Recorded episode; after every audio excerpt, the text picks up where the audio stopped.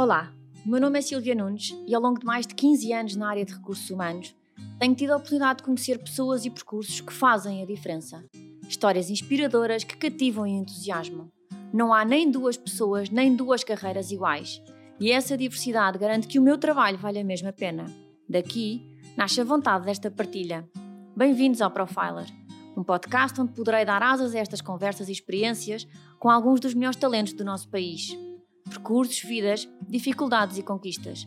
Talvez pareça difícil, mas não é de todo impossível.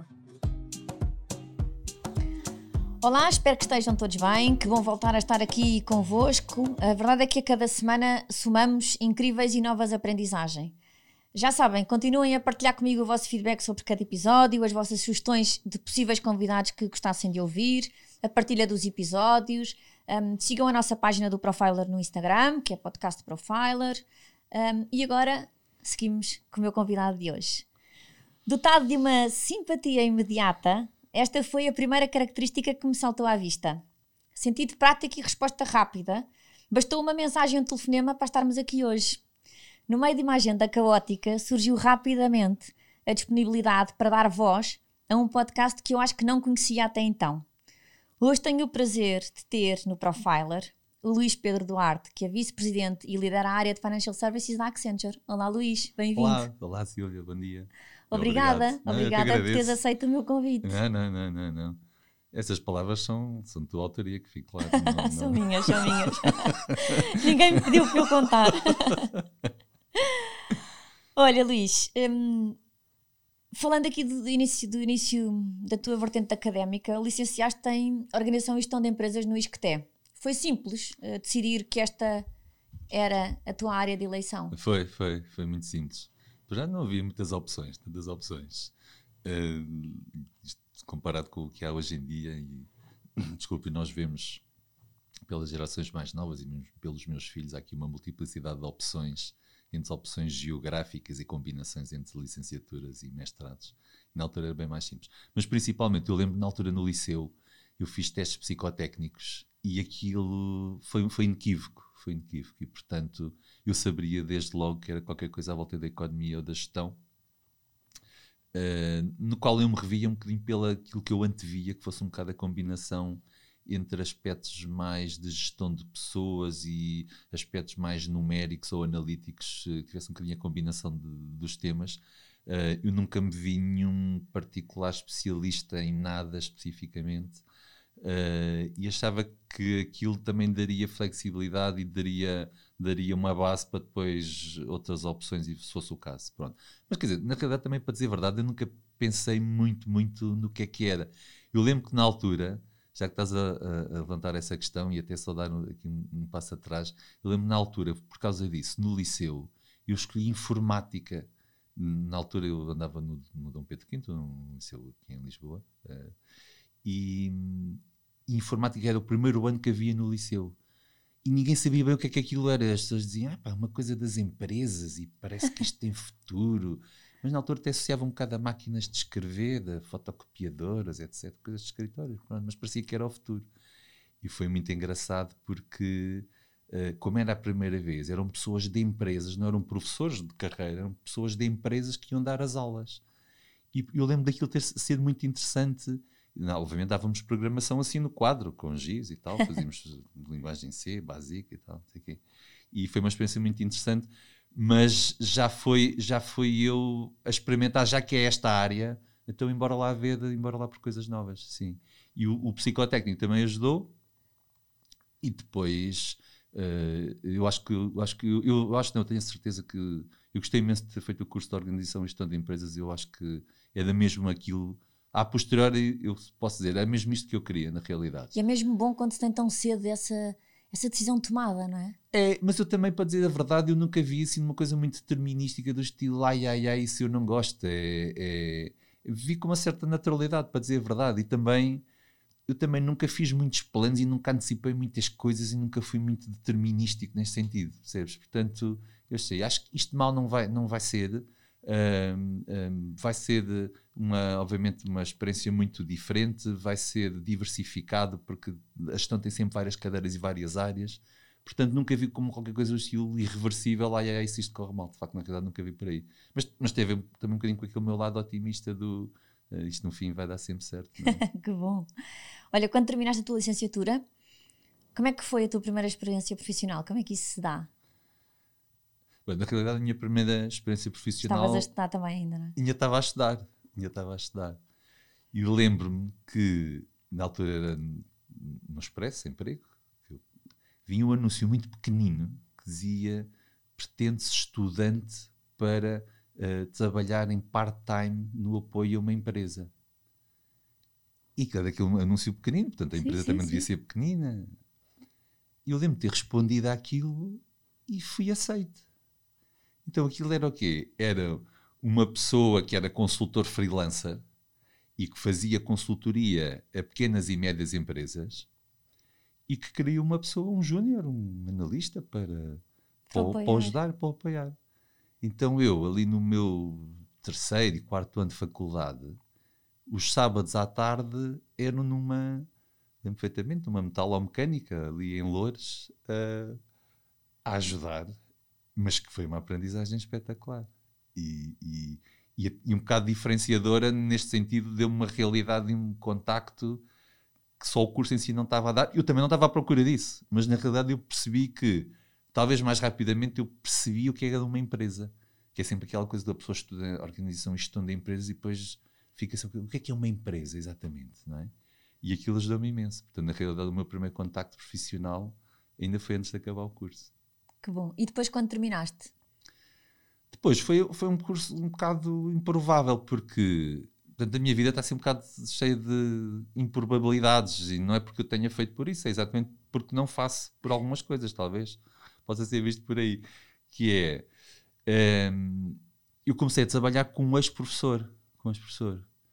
Uh, e, e, não sei se vou contar, mas acho que isto não é não tem mal nenhum. A minha primeira proposta de emprego foi da Anderson Consulting, exatamente a empresa onde eu, onde eu trabalho hoje. hoje. Agora com o nome Accenture. E na altura aquilo era. Aquilo, aquilo era nas Amoreiras, as Amoreiras eram um edifício simbólico em Lisboa, tinha sido inaugurado há pouco tempo, já estava nas Amoreiras, aquilo tinha todo o seu glamour, todo o seu appeal, não é? E, e tudo bem, fiz as entrevistas, os testes e tal, não sei o quê, e recebi um convite para entrar, só que era para começar no dia 1 de agosto. E eu disse, não, não. Então eu estava aqui habituado, na altura tínhamos sempre dois, três meses de férias. Sim, sim, sim. Agora que eu acabei o curso que vou começar a trabalhar já. Então não. Eu acho que na altura o meu pai, tipo, o que, é que este tipo está a pensar da vida, não é? Tipo, e depois por piada é, a vida reencontrou-se comigo, porque eu depois passados vários anos acabei por entrar. Exatamente, tinha mesmo que ser. E portanto, na altura, mas isto foi um bocado improvável, porque qualquer pessoa mais ou menos sim, gostaria, sim, teria feito sentido, claro. não é? Pronto. Então, um ex-professor meu, o professor José Azevedo Rodrigues, uh, de quem tenho enfim, grandes memórias e quem devo bastante, um, ehm, de forma um bocadinho improvável, porque eu era, um, eu era um bom aluno, mas eu não era o melhor aluno do curso, nem da turma, era, era um aluno interessado em alguns, alguns temas e, enfim, razoavelmente faria bem as coisas.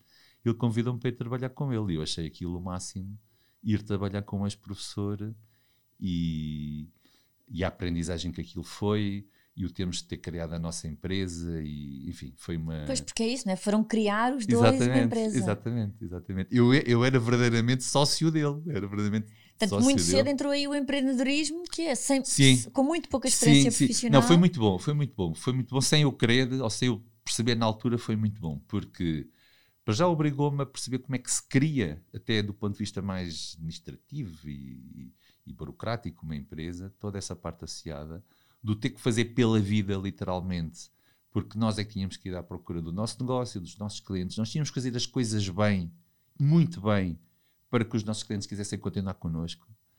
Uh, nós tivemos que recrutar pessoas, nós, há uma parte empreendedora minha, vem de eu ter, no princípio, ter passado por isso. E depois, ainda com uma vantagem que era, eu trabalhava com um ex-professor e portanto eu tinha ali o conhecimento todos os dias claro. à borla, mais do que à borla, eu até era pago. uh, e ajudou-me imenso, ajudou-me imenso a consolidar. Uh, uh, há, há, uma parte, de, digamos, de, de rigor, de, de, de, aprofundamento, de conhecimento, de, temas que me vieram um bocado daí, ficou-me um bocado como escola, também por causa, por causa do, um bocado também pelo perfil dele, de alguma forma.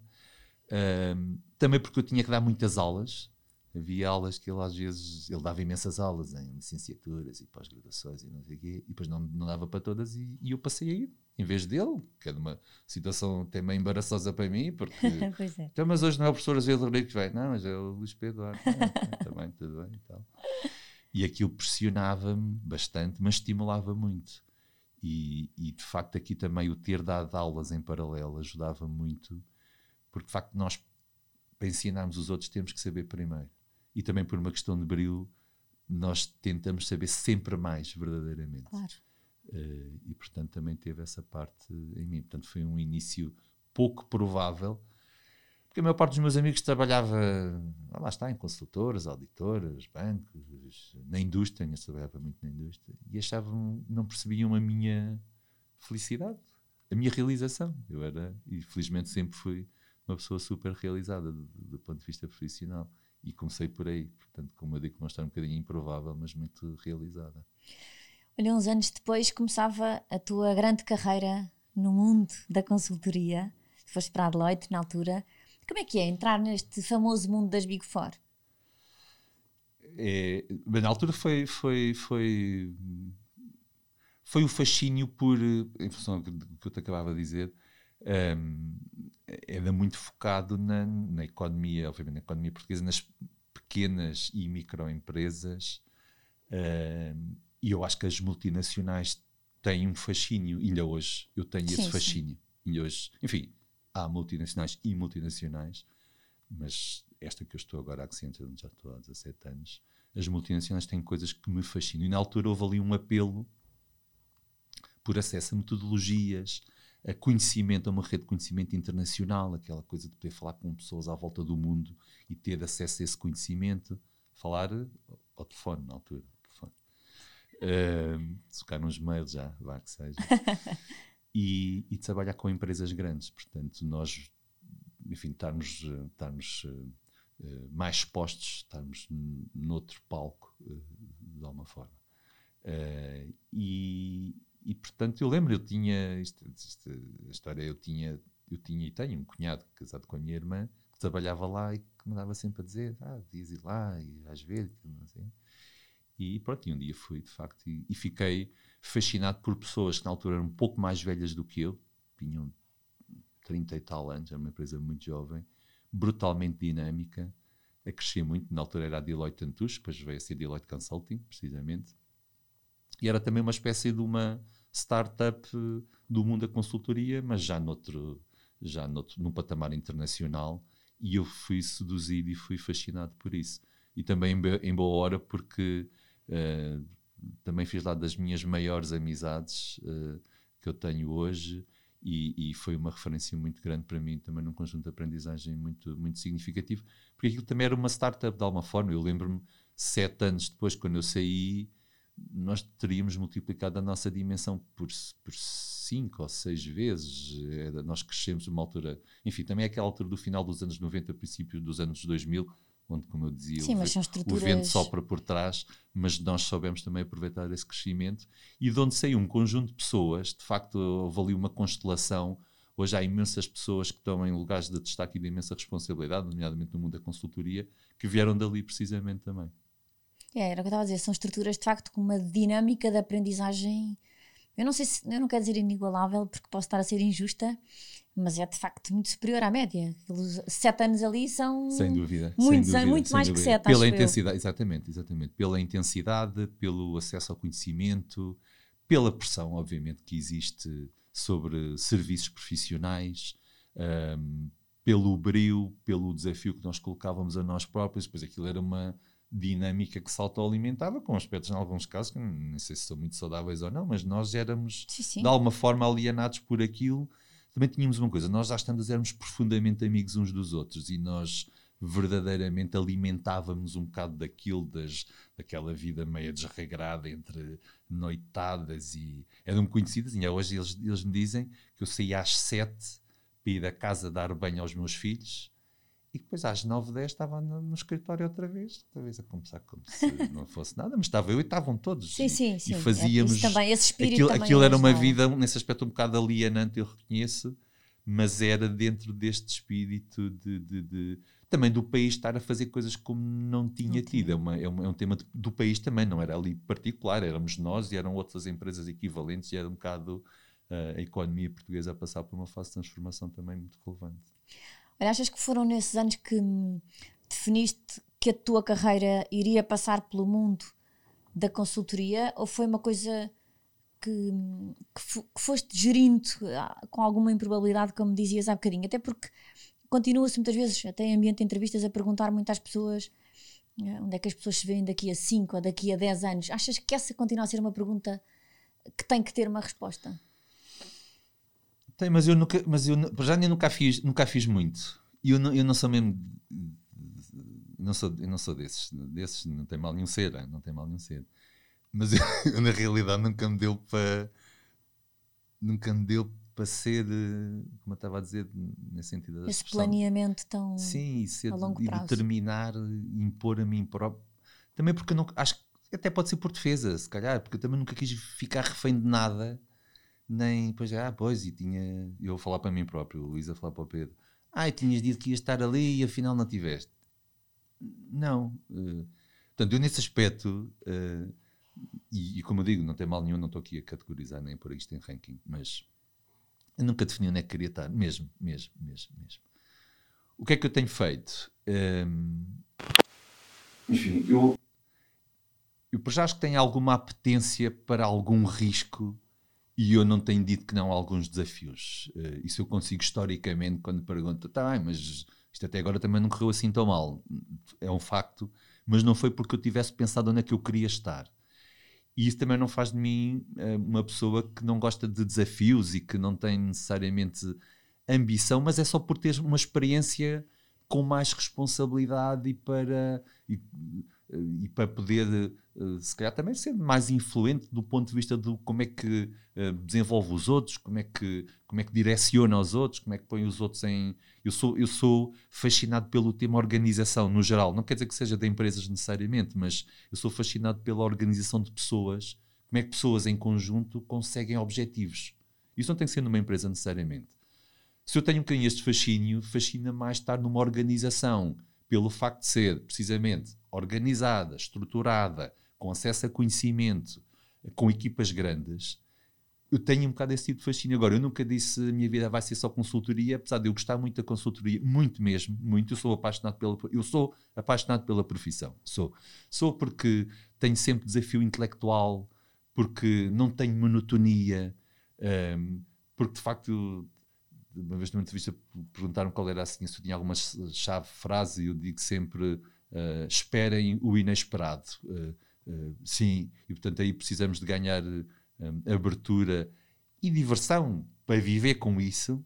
E portanto desse ponto de vista a consultoria tem um conjunto de ingredientes que eu acho, acho que é único nomeadamente numa empresa tão estruturada, tão organizada e também tão dinâmica como a Accenture, portanto aí há muita confluência de, de de características, se quiseres, que, que me alimentam, que me dão energia e, e que, fazem, que façam com que eu goste, eu gosto disto. E de facto, aí é importante, acho que vai um bocadinho na, na, tua pergunta, é importante as pessoas gostarem do que, do que estão a fazer e é importante que gostem das pessoas com quem trabalham. Quase independentemente. Ah, setores sexy, setores que não são, não são interessantes. Eu acho que há pessoas interessantes para trabalhar e há coisas interessantes para fazer. E acho que está sempre um bocado por aí. Mas pronto, eu nunca fui determinado sobre. Nunca defini o que é que era para ser em quanto tempo. Faz sentido essa pergunta? Faz, faz sempre, faz sempre. Eu acho que as pessoas têm que ter alguns referenciais. Mas eu como prezo muita liberdade, em sentido amplo, eu prezo muita liberdade em, em diferentes dimensões. Eu se calhar nunca quis ficar eu refém de mim próprio em algumas dessas, dessas coisas, talvez. Portanto, talvez até seja defesa. Olha, Adelaide, foste para Accenture, onde estás já há, há 17 anos, como acabaste de dizer. Uh, aceitaste e, e, acabaste de revelar também que és um, um, verdadeiro apaixonado pelo mundo da consultoria. Aceitaste este desafio na altura que o target de chegar ao topo? Não, não, precisamente por aquilo que eu estava a dizer. Eu, eu, eu, já tenho, eu já tenho aceitado alguns desafios. Acho que o correr riscos e ir para situações menos prováveis me tem ajudado obviamente. Assim as coisas corram bem e eu não posso queixar assim tanto porque também tenho imensa sorte, também tenho que ter essa humildade. Um, mas não, não. E até porque uma vida numa multinacional, e no meu caso, os 17 anos são passados em 4, 5, 6 funções, se quiseres, completamente diferentes, até em países diferentes, inclusivamente. Portanto, uh, um, repara, eu, eu começo eu venho para a Accenture uh, a trabalhar numa indústria, em particular na altura de telecomunicações, por exemplo, eu sou responsável de serviços financeiros. Portanto, eu já trabalhei em indústrias diferentes, já trabalhei em países diferentes, eu já tive responsabilidades de indústrias específicas, tal qual tenho hoje, mas também já tive a responsabilidade da área de estratégia, que era uma área, uh, como nós dizemos, cross-industry, portanto transversal a diferentes indústrias uh, que foi um desafio uh, extraordinário, que é, é, como eu digo, foi criar uma startup dentro de uma corporação que já existia, mas com risco, com muito risco, felizmente bem sucedido, uma coisa que me deu imenso gozo. Mesmo o cargo que eu, que eu ocupo hoje, ele aparece um bocadinho de uma forma inesperada também. E, e aí eu acho que nós temos de estar dispostos a correr riscos. e não nos inibirmos pelo medo, porque o medo paralisa sempre claro. um bocadinho, não é? O medo paralisa-nos. Mas é sempre, e por que não, quando também nós achamos que há coisas que nós podemos acrescentar. E acho que isso é sempre um desafio muito importante, que é o que é que eu consigo acrescentar aqui face ao que existia? E é importante termos essa lucidez e fazermos esse balanço, precisamente. Eu acho que é preciso alguma autoconfiança também, tenho alguma. Aprendi a ter. Ah, isto, isto são tudo coisas que se treinam estas coisas que eu estou aqui a dizer, eu, eu, isto às vezes eu sei que sou um bocado anticlimático nestas coisas porque eu, eu digo isto não é nada assim tão uh, se eu tivesse não sei, horas consecutivas a marcar livros, eu nunca marcaria livros como o Ronaldo. Não, porque eu não tenho o talento de base suficiente para isso. Agora, também não tenho dúvida, por horas de treino consecutivas, que as pessoas melhoram. Portanto, eh, eu digo sempre às pessoas: melhora-se tudo com treino. É engraçado, não, por acaso que os americanos chamam training, eles não chamam formation, não é?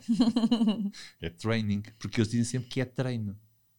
E nós cá, faltam-nos muito, um bocado em termos culturais, faltam-nos muito o treino.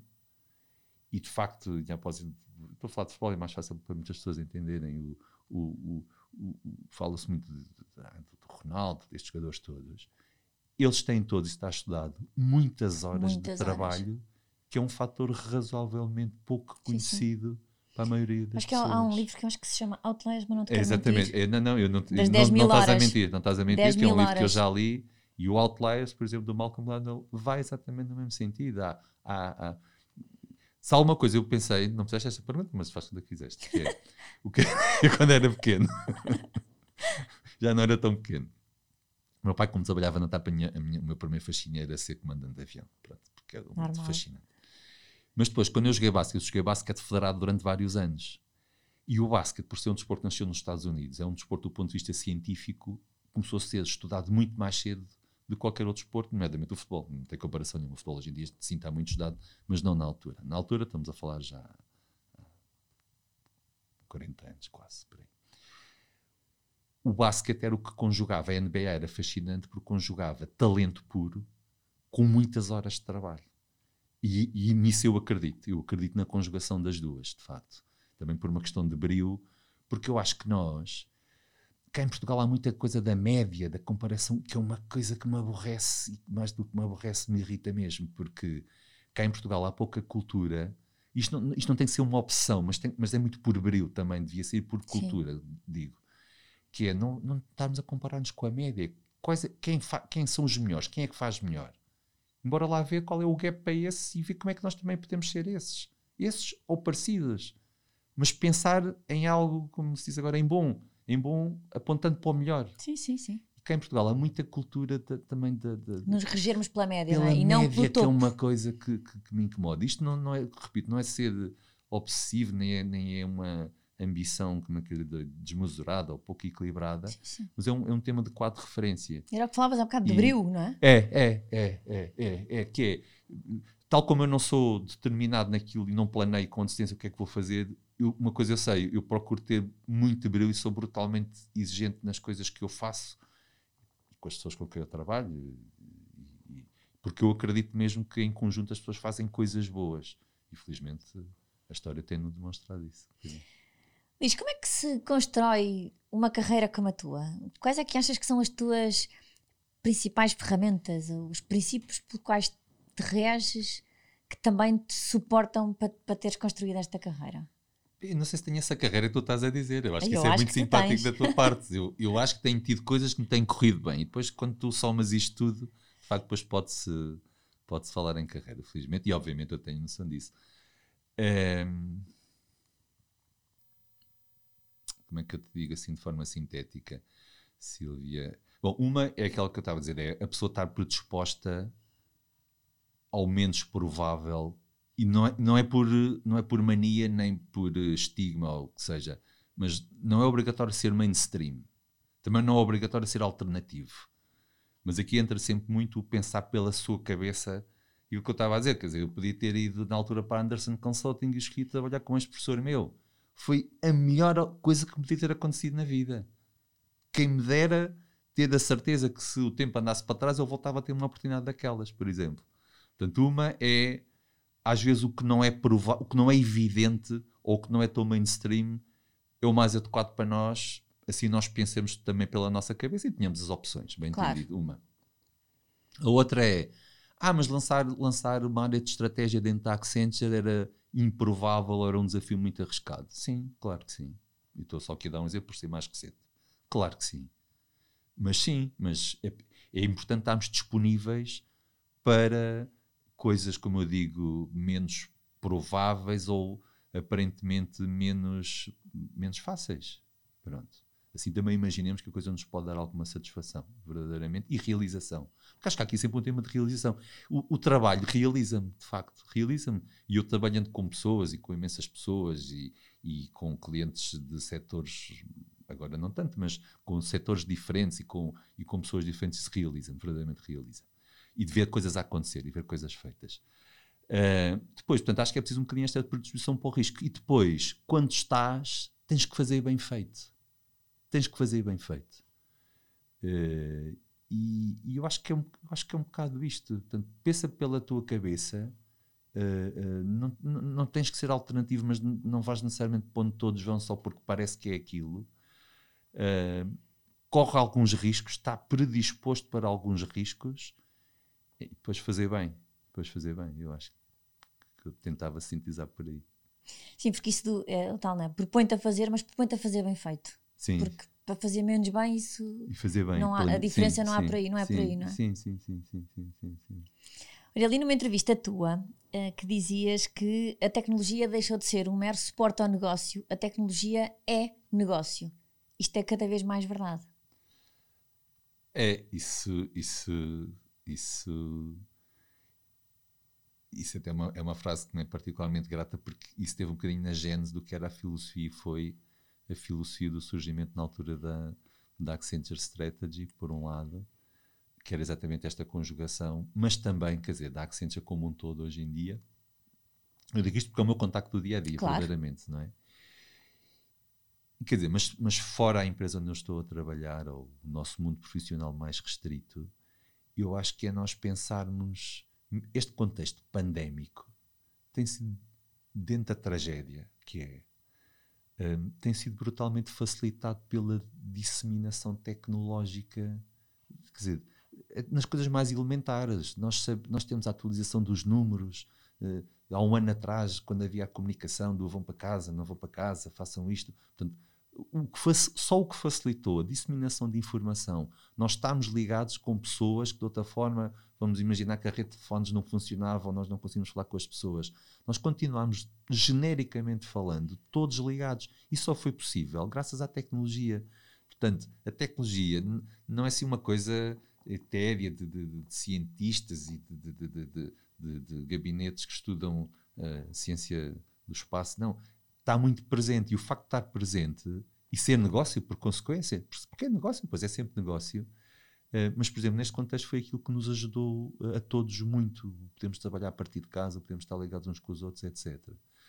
Uh, depois, também é óbvio que a tecnologia vem de existirem cientistas, de existirem pessoas curiosas e depois de existirem empreendedores que transformam, vou dizer numa linguagem mais simples, invenções e as industrializam e as põem ao serviço das pessoas. Portanto, eu depois tenho sempre, lá está, aquelas histórias do fascínio do o que é que está por trás, como é que isto apareceu, como é que isto está disponível. Não é? E eu, tenho, eu de facto tenho algum fascínio pela tecnologia, não só na parte científica, que nem sequer é muito o meu enfim, perfil pessoal, mas tenho admiração, mas depois tenho muita admiração como é que isso fica disponível para as pessoas e como é que ajuda as pessoas. E é sempre por aí que eu vejo a tecnologia. Como está tão presente, eu acho que de facto os negócios hoje, ainda mais acelerados por este contexto pandémico, são necessariamente tecnológicos. São, são tecnológicos, quer dizer, quem nos irá ver ou ouvir há de ser num podcast através de uma plataforma criada por alguém e a tecnologia permite essa disseminação, etc, etc. Portanto, sim, sim, não há dúvida nenhuma. Isso parece-me irreversível e até acho que é muito interessante. Já há muitas escolas fora, eu penso que em Portugal também será uma questão de tempo, começar a introduzir, por exemplo, cadeiras de programação nos currículos escolares mais básicos, tal e qual antes, e bem, uh, falou em introduzirmos e aceleramos a introdução de línguas estrangeiras, neste caso linguagens de programação, por exemplo. Portanto, acho que sim. E também por uma razão, já só mais um detalhe, que é a tecnologia depois está sempre à frente da regulação. Então, nós tivemos vários negócios que são revolucionados. Exatamente. Que depois a regulação ainda não acompanhou. Mas a tecnologia uh, lidera e marca um bocado o ritmo, não é? E eu quero é sempre pensar que é a bem das pessoas e já isto é um tema tão fascinante que vais ter que dar mais 30 segundos de todos para uh, por exemplo, no caso de, na área da saúde uh, é onde nós ainda vamos assistir a uma revolução ainda maior, por exemplo, com toda a monitorização remota dos nossos sinais vitais, de, de, de um conjunto de coisas que nos vai permitir identificar muito mais cedo potenciais doenças, por exemplo, e ao identificar mais cedo, previne-se e não é preciso, e, e previne-se, pronto, previne-se, isso já é suficiente e já é suficientemente relevante. Uh, mas sim, sim, a tecnologia passou a ser um negócio e vai continuar a ser. Falavas novamente um, do tema do empreendedorismo e houve alguém que pensou e que criou e que inventou.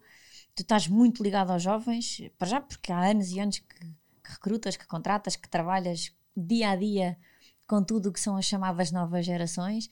Depois também estás muito ligado pelo facto de seres mentor e júri e voluntário numa série de organizações sem fins lucrativos. Quais é que tu achas que são as melhores skills destes futuros líderes que temos em fase de aprendizagem?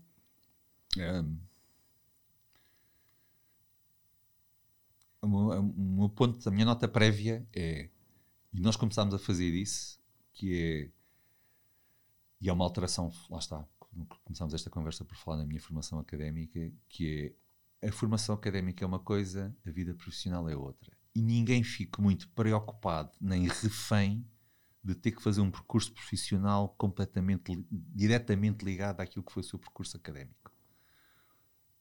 Também, também é ok fazer, também está bem, não tem problema nenhum. Mas se alguma coisa mudou na forma como eu e nós temos recrutado, é honestamente dá, já dá espaço às empatias. E voltamos ao tema do eu gosto desta. Ah, mas ela é de. Isto é até um exemplo concreto de, de, de biomédica. Ah, não faz mal. So what? Então, porquê? Pensa bem, pensa bem, é criativa, caso, caso uma minha, e curiosa, comunica bem. E tu, quando tens boas capacidades de base, até pela desatualização de conhecimentos, o conhecimento hoje em dia, felizmente, está altamente disseminado e está altamente disponível, não é? Portanto, as universidades depois passam diplomas e bem, e nós temos ótimas universidades, felizmente, com ótima reputação internacional. Mas o conhecimento está mais disperso e está mais disponível do que nunca. Então, o que é que eu acho que fica mais evidente e que é mais relevante? São as características das pessoas. As características e competências também se treinam, por sua vez.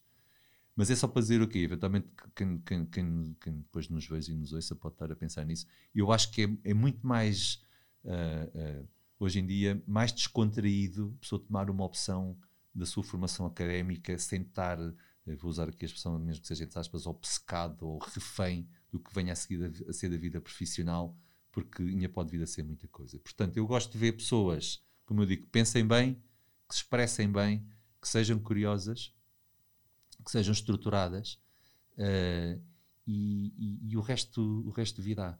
Portanto, eu desloco-me cada vez mais para, para as competências das pessoas. E depois, depois para a empatia. Depois para a empatia. Quer dizer, uh, nós falamos tanto dos chamados hard skills, não é? Da universidade, do currículo, e da matéria, e não sei quê. E continuamos sem tratar muito do tema dos, dos chamados soft skills, que eu genericamente designo por empatia.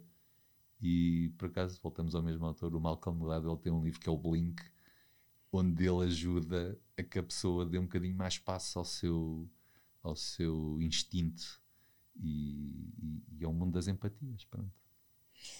Um, na sequência disso que estás a dizer, quem melhor te conhece, trabalha contigo, considera que tu dás muita importância à forma e ao conteúdo da mensagem que queres passar, que, que ponderas o impacto que essa mensagem pode ter nas pessoas e, portanto, que cuidas de alguma maneira muito das mensagens e da forma como passas as mensagens. Achas que, enquanto líder, isso é fundamental, certo? Acho que é fundamental porque. Imagina, eu. Enfim, nós. Não tenho sido o número certo, mas nós. Nós somos mais ou menos só na nossa área 500 pessoas. Eu não chego às 500 pessoas.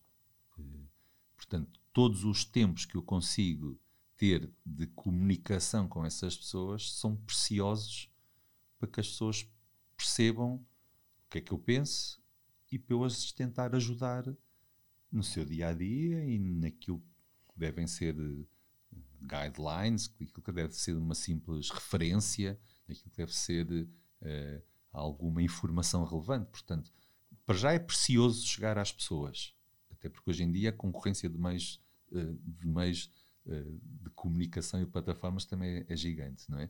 Portanto, nós todos no, no, dia a dia temos concorrência, temos mais concorrência de meios de comunicação, as pessoas não estão ali à espera que eu diga alguma coisa tão pouco, inclusivamente. Claro. Portanto, é, é brutalmente precioso. Se é precioso, é bom que tu digas as coisas bem e que te faças entender. Porque, e também vem, há bocado estava-te a dizer, Silvia, eu quando comecei a dar aulas, acho que isto, isto nos aconteceu a todos, pronto. Mas nós temos todos nós tivemos aqueles professores que nós dizíamos assim. Ele, ele parece que sabe muito o assunto. Epá, mas aquelas aulas ninguém atura aquilo, não é? Nós sim, todos sim, tivemos todos. desses, não é? E depois também tivemos todos aqueles do. Epá, ele dá umas aulas espetaculares, aquilo percebe-se lindamente. Eu nem gosto muito do tema, não interessa, o tema mas, é mais ou menos. Mas cativa, mas desperta. É, pronto. E portanto, eu se calhar até fui um bocadinho traumatizado, mesmo. Não traumatizado, vou dizer mesmo ao contrário, porque eu gosto de ser positivo nestas coisas. Os professores que mais me influenciaram eram os que conseguiam conjugar, e vou dizer uma coisa simples, mas, mas é mesmo, eh, e muito equilibrados entre conteúdo e capacidade de comunicação. E portanto, eu, isso lá está a servir-me de inspiração. E eu, quando, como comecei a dar aulas muito novo uh, e muito cedo, pressionado por ele vinha substituir o professor e, e, e, porque eu depois passei a ter, enfim, turmas próprias, uh, onde eu era até coordenador de algumas, de algumas cadeiras, e eu sempre me preocupei com os alunos, eu, e, e, muitos deles eram cursos noturnos, licenciaturas à noite. Eu disse, ah, vocês para estarem aqui. Na altura havia uma novela que era O Rei do Gado. vocês estão a perder um episódio do Rei do Gado, isto tem que ser bom. E portanto eu preocupava muito com a comunicação para que fosse. Para que as, eu até tinha um objetivo com eles, era eles não terem que estudar. Portanto, as aulas tinham que ser altamente produtivas. Portanto, isso estimulou em mim muita preocupação sobre a, a, importância de comunicar bem, que eu vejo muito pelo um tema de eficiência, que é isto, não é porque é nice falar. As pessoas que trabalham comigo dizem que eu falo muito. E eu digo sempre, eu não falo muito, eu tenho coisas importantes para dizer. muitas acho... coisas importantes para dizer. Então, mas tem muitas coisas importantes para dizer. Eu tenho que ter o cuidado no tempo que eu tenho disponível para poder comunicar com as pessoas. Mas quer dizer, isto aplica-se internamente, como se aplica genericamente à nossa profissão, que é uma profissão no mundo dos serviços. O tema de comunicação, isto não é estético, o tema de comunicação é o equilíbrio entre um conteúdo que normalmente tem muitíssima profundidade e onde muitas vezes o desafio é passar com simplicidade algo que foi objeto de análise e de estudo por equipas grandes durante às vezes várias semanas e vários meses. E portanto, eu acho que é um tema assim, acho que é um tema fundamental, como outros, mas a comunicação, sem dúvida. Um, Estavas agora a falar do tema da comunicação, já falaste no, no tema da empatia, geres um número muito avultado de, de pessoas, tens um, uma função de destaque dentro de uma organização como é, como é a Accenture. Como é que é ser este, este profissional? Como é que é todos os dias lidar com, com este. Eu não quero chamar-lhe peso da responsabilidade, porque acho que a responsabilidade não é um peso, com este ónus deste nível de responsabilidade. E e a comunicação, acabas de dizer, é seguramente um dos alicerces da, da tua liderança. Que outros é que tens? Também tenho uma equipa, tenho uma equipa excepcional. Tenho uma equipa excepcional. Eh, de alguma forma eu tento influenciar para que ela seja excepcional, mas ela na base é excepcional, verdadeiramente. E aí, quer dizer, eu e tu, tu estás sempre a ser aqui muito simpática e muito elogiosa, mas eu limito-me a fazer uso de um conjunto de características que está à minha disposição e de variáveis que está à minha disposição. Eu trabalho. É que é, é muito interessante. Uh, eh, um, e de facto eu gosto disso. Isso eu acordo todos os dias com muita vontade de fazer coisas. Infelizmente, sem sair de casa, agora, ultimamente, ou sair menos, não é? Mas. Um, repara, só a Accenture cá em Portugal são 4 mil pessoas, portanto, nós à escala portuguesa no mundo dos serviços somos uma empresa grande, pois somos uma empresa com uma vertente exportadora muito grande. Nós trabalhamos diretamente para muitos clientes fora de Portugal a nível global. Não sei se tu tens ideia, nós, nós na Accenture temos em mais de 50 nacionalidades. Portanto, o dia a dia da Accenture é todo ele, neste sentido profissional, já muito cosmopolita e temos aqui o mundo connosco. Isso, isso, isso facilita a vida, facilita a vida, tu estás desde logo nesse, nesse ambiente, por um lado. Depois, eu tenho uma equipa de exceção, eu tenho uma equipa um, que, que, que, que, se tem transcendido, nós, nós, nós, enfim, nos últimos 3, 4 anos duplicámos a nossa dimensão um, e, e, e, as pessoas têm, têm quer dizer, aquilo que eu faço é que as pessoas também me desafiam. Eu, eu sinto-me pressionado, claro que me sinto pressionado, claro que sim, quer dizer, claro que sim, mas eu também ponho a jeito e nada. Eu passo a expressão piar fininho, nada como eu me senti pressionado pelas. Claro que sim. Claro que eu me sinto pressionado pelas também, obriga-te a continuar. E claro que nós, repara, se nós pensarmos que há 4 mil famílias que dependem de nós, claro que isso nos pressiona. Claro que sim, claro que sim, quer dizer, mas, mas, mas como é que é? Comes with the package, não é? Quer dizer, comes with the job. Uh, agora, isso é uma coisa muito interessante e, e, e depois ao mesmo tempo, sempre pela positiva, muito, muito cativante, porque tu estás numa empresa, se tu achas que cá são muitos, à volta do mundo estão mais de 500 mil, e é uma empresa muito organizada, muito estruturada, um, que tem evoluído, que se tem transformado imenso também, uh, e portanto também tem muitas condições que jogam a favor. O meu papel é alinhar as pessoas, articulá-las, desafiá-las e, obviamente, estar na primeira linha com, com, com, os clientes para que os clientes aproveitem sempre o melhor de nós e que, que nos conheçam em todas as nossas diferentes vertentes e que e consigam eles concretizar, que é para isso que nós cá estamos, para que consigam eles concretizar os seus objetivos e os seus, e os seus uh, méritos virem ao de cima, que é, é por isso que nós cá estamos, de facto, não é?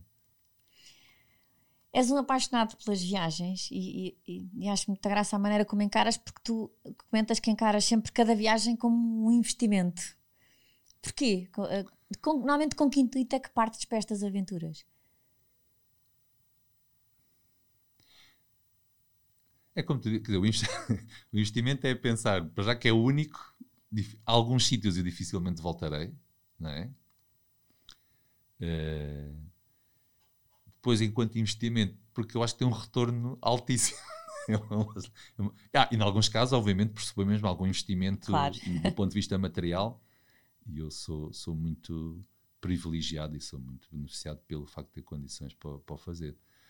Uh, mas é, é, um investimento porque é um, é um investimento também de natureza pessoal, de enriquecimento. Não é? eu, eu, após ir das equipas, eh, queria só acrescentar isso, mas isto faz a ponta agora com este tema também, que é, eu acho que nós crescemos muito à semelhança com, com os nossos semelhantes, não é? Crescemos muito com, com as pessoas parecidas connosco, as pessoas... Mas eu tenho aprendido muito mais com os diversos, talvez, não é? Com, toda, com todas as pessoas que são mais diversas, que a partir de nada altura me complementam. Isto também tem a ver com um percurso pessoal, nós passamos, precisamos de consolidar com os nossos semelhantes para depois ir à procura dos diversos, parece-me. Isso tem-me acontecido um bocado.